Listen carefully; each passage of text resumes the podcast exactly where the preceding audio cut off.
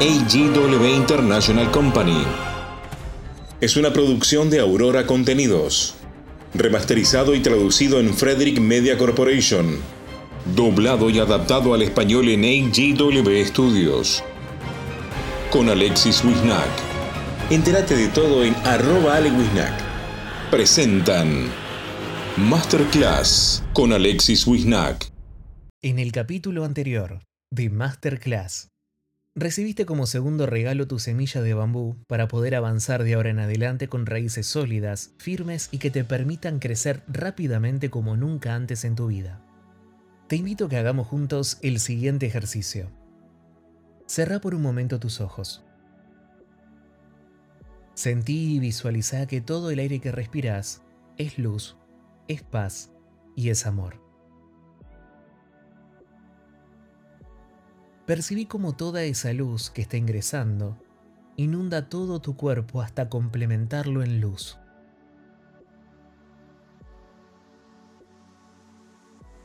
Ahora, visualiza cómo desde tu cuerpo, cada una de tus células emite un rayo de luz muy fuerte hasta envolverte en una gigante esfera de luz blanca.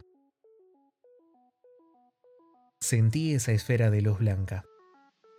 Sostenela.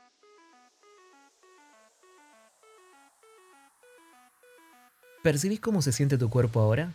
Más liviano, ¿verdad?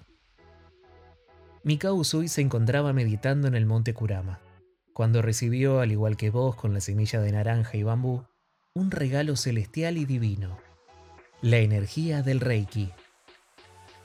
En realidad, la misión de Mikao Usui fue redescubrir la energía de canalización para la sanación. Su inspiración era Buda. ¿Te suena ese nombre? Buda era un príncipe al que había sido criado bajo la ley de la perfección, armonía y belleza. El haber nacido entre tanto amor le ha hecho desarrollar una vida casi utópica. La historia cuenta que Buda en un evento muy importante salió a la vida y junto a su amigo vio personas enfermas, en situación de calle y vagabundos sin esperanzas. Sin entender lo que pasaba le preguntó a su amigo, ¿qué es esto? Y su amigo le respondió, la enfermedad. Reiki en sí era un anhelo para Mikao, Lejos estaba de ser una terapia alternativa o complementaria. En ese tiempo Mikao enseñaba teología en la Universidad de Kioto. La sed de vivir en plenitud todos los días es algo que se despierta naturalmente en todos los seres en humano. A Buda, que en realidad se llamaba Gautama Siddhartha, se le despertó la verdadera vocación al ver a toda esa gente en situación de calle. Y supo dejarlo todo, su bienestar, su familia e incluso hasta sus hijos por ir en búsqueda de esa vocación y plenitud. Algo similar predicó Jesús en su tiempo, cuando supo decir, dejarás a tu padre y a tu madre para seguirme, hasta obtener su iluminación. Mikausui estuvo muy inspirado por estas historias y decidió ir por algo más allá de estos programas mentales habituales que existían en las sociedades entonces y que de hecho aún siguen ocurriendo, y él quería antes de irse obtener la iluminación, o como se conoce en sus tierras, Satori. Él supo dejar todo e iniciar un peregrinaje a distintos templos, hasta dar con un monje que le dijo, si quieres encontrar la verdad, la iluminación o la realidad, debes morir. Mikao mirándolo dijo, no, pero quiero experimentarlo en vida. ¿Qué sentido tiene? El monje mirándolo le respondió, no, no se trata de morir físicamente vos, sino vos como Mikao, como Mikao Usui, como un personaje. Cada uno de todos los seres, como vos, se van identificando con un nombre, una nacionalidad, una creencia, una cultura e incluso hasta un idioma que forja en vos un personaje, al que accedes con voluntad y gracia, pero en el fondo no siempre sos vos. Pero para acceder a la realidad, que no depende de las circunstancias externas, le propuso ir al monte Kurama en ayuno y meditar durante 21 días. En los últimos días de este proceso, Mikao empezó a sentir una energía brutal dentro de sí mismo algo que nunca había experimentado en toda su vida. Claramente, los días anteriores él estaba muy débil, por lo que no dio crédito a lo que le sucedía. Pero de pronto empezó a sentir una paz que lo inundaba, en plenitud, al punto de no querer salir de ese estado de bienestar, que como bien dice la palabra, bien estar. Transcurrido eso, una luz muy fuerte que ya lo había inundado en sí, lo guió a entregarle una semilla de luz, un lenguaje lumínico muy potente y hermoso. En ese momento, Mikao no sabía qué era eso que le estaban entregando, pero era maravilloso. Luego de esa experiencia, comenzó a descender del monte Kurama. Cuenta la leyenda que mientras bajaba tropezó con una de las piedras y al caer se lastimó. Pero por impulso natural, asintió a agarrarse la rodilla con sus manos y comenzó a sentir esa energía tan poderosa que al mirarse se dio cuenta que se había sanado y quedó sorprendido. Llegado una vez al templo, el monje le consultó cómo le había ido y él le comenzó a contar su experiencia. Pero lo fantástico de esta historia no solo fue el redescubrimiento a sí mismo, sino que su monje portaba varias enfermedades que venía padeciendo. Mikao ofreció probar con sus manos esta experiencia que él traía consigo mismo y comenzó a colocar sus manos en diferentes maneras en el cuerpo del monje. Luego de unos días de intentar con esto, el monje comenzó a mejorar y sanar. Ciertamente se le había desarrollado a Mikao este don de acceder al plano de la realidad o Satori, de poder curar benéficamente con sus manos. Pero eso no lo ha convertido en el único de la historia. Si revisamos la historia, muchos otros maestros han desarrollado la capacidad de sanar como Buda. El caso más relevante es el de Jesús, que si bien hoy en día está más vinculado a la religión y asociado al cristianismo, él también supo desarrollar este don divino de obrar milagros con sus manos, como también con su mirada y el soplo de vida.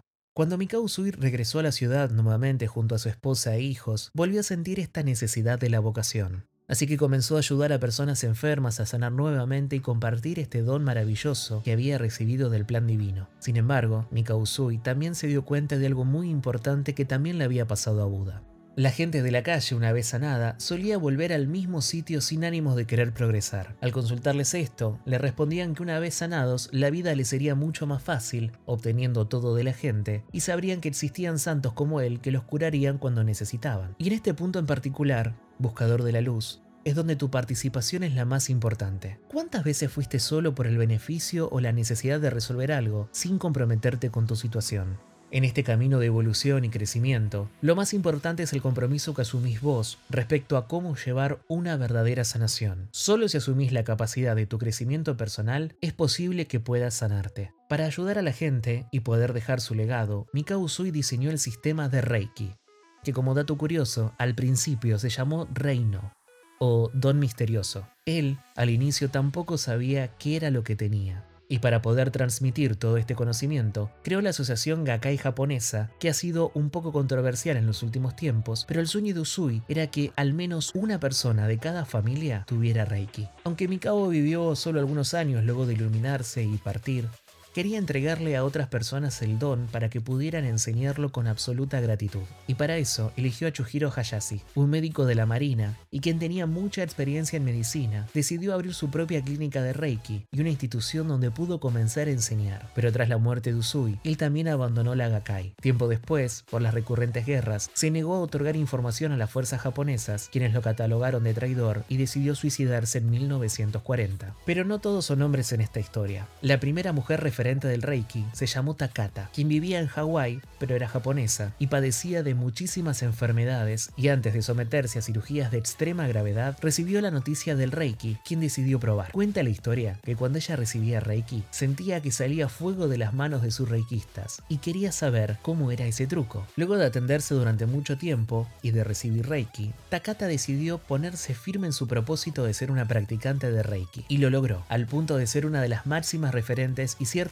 es la primera mujer referente en el mundo de la energía del Reiki. Ella también comenzó a enseñar el sistema de Usui, aunque fue modificándolo con el tiempo. Los archivos históricos muestran cómo cambió todo el sistema e incluyó otras enseñanzas a la práctica del Reiki. Esto sucedió luego de que la prima de su nieta viajara al Tíbet y comenzar a investigar otros métodos de manejo de energía, y es de ahí donde nace el denominado Reiki Usui tibetano. Y si bien el sistema es correcto y completamente válido, sí es cierto que ha pasado por muchas manos previamente con algunos faltantes. Takata no permitía, mientras ella enseñaba, que sus alumnos tomaran nota, grabar las clases, ni siquiera que puedan tomar copia de los símbolos que allí se empleaban, dejando como una transmisión oral cada enseñanza de Reiki a sus alumnos, que si lo analizamos desde un punto de sincretismo es correcto. Pero también ha sucedido algo de teléfonos descompuestos en cuanto a la forma de los símbolos y algunas otras enseñanzas de aquellos tiempos. Este fue uno de los motivos primordiales por el cual muchos habían tomado la iniciativa de ir hasta Japón a tomar clases y formarse con Ushida, quien era el sucesor directo de Mikao Usui, y tomar el verdadero o al menos el más natural cercano a Mikao Usui. El Reiki viene compuesto de dos palabras, Rei, que significa universal, y Ki, energía. Con esto podemos decir que el Reiki es la energía universal, por eso se lo conoce como un sistema de imposición de manos. Si hay algo importante, es que el Reiki como terapia de sanación requiere de una práctica constante y evolutiva de cada alumno o iniciado donde se transmita y se otorgue con amor y no por banalizar la palabra amor. El amor de dar como esencia hace que la energía del Reiki se potencie aún más desde el transmisor y el emisor. Cuando se hace referencia de alumno o iniciado, debe prestarse oportuna atención a estas palabras, buscador de la luz, a vos. Para practicar la energía del Reiki, es importante haberse preparado física, mental y espiritualmente. Esto incluye haber estudiado cada parte del Reiki, haber asistido a un curso certificado y no como dato menor, haber recibido una iniciación, sintonización o Reiju. Las sintonizaciones cumplen el rol fundamental de abrir los canales de la energía universal del Reiki para que los alumnos, practicantes y maestros puedan canalizar esta energía y transmitirla de forma sustentable y eficiente sin comprometer su propia energía vital. Cuyas personas que realicen este tipo de prácticas sin haber estudiado o estando mal formadas o sin sintonización, normalmente se ven muchos cursos de Reiki de manera online, con símbolos o incluso personas que buscan por internet e intentan aplicarlos sin haber sido sintonizados. Ese tipo de personas que utilizan este tipo de herramientas corren el riesgo de emitir su propia energía vaciando su propia pila o batería de energía vital y como consecuencia terminan agotados, cansados e incluso enfermándose sin motivos aparentes. Por este motivo te reitero, antes de practicar cualquier tipo de sanación con la energía del Reiki, comienza a estudiar. Busca cursos que se den de manera oficial y donde seas sintonizado, iniciado o recibas Reiju para alinearte con la energía del Reiki de manera correcta. Y siempre priorizando que sea de manera presencial, ya que los puntos y centros energéticos del cuerpo deben ser dados por el toque del maestro a la hora de iniciar al alumno. Seguramente tengas un montón de dudas y quieras saber todas las respuestas. Te invito a que si escuchas en las plataformas de podcast, te sumes o bien en YouTube, te suscribas, le des a la campanita y me otorgues un like. ¿Nos tomamos un cafecito? Si querés compartir un momento junto a mí de charlas únicas y momentos inolvidables, ingresa en www.cafecito.app barra alewisnack. Sigámonos en Instagram, arroba alewisnack y contame, ¿cuánto te ha gustado esta historia del Reiki?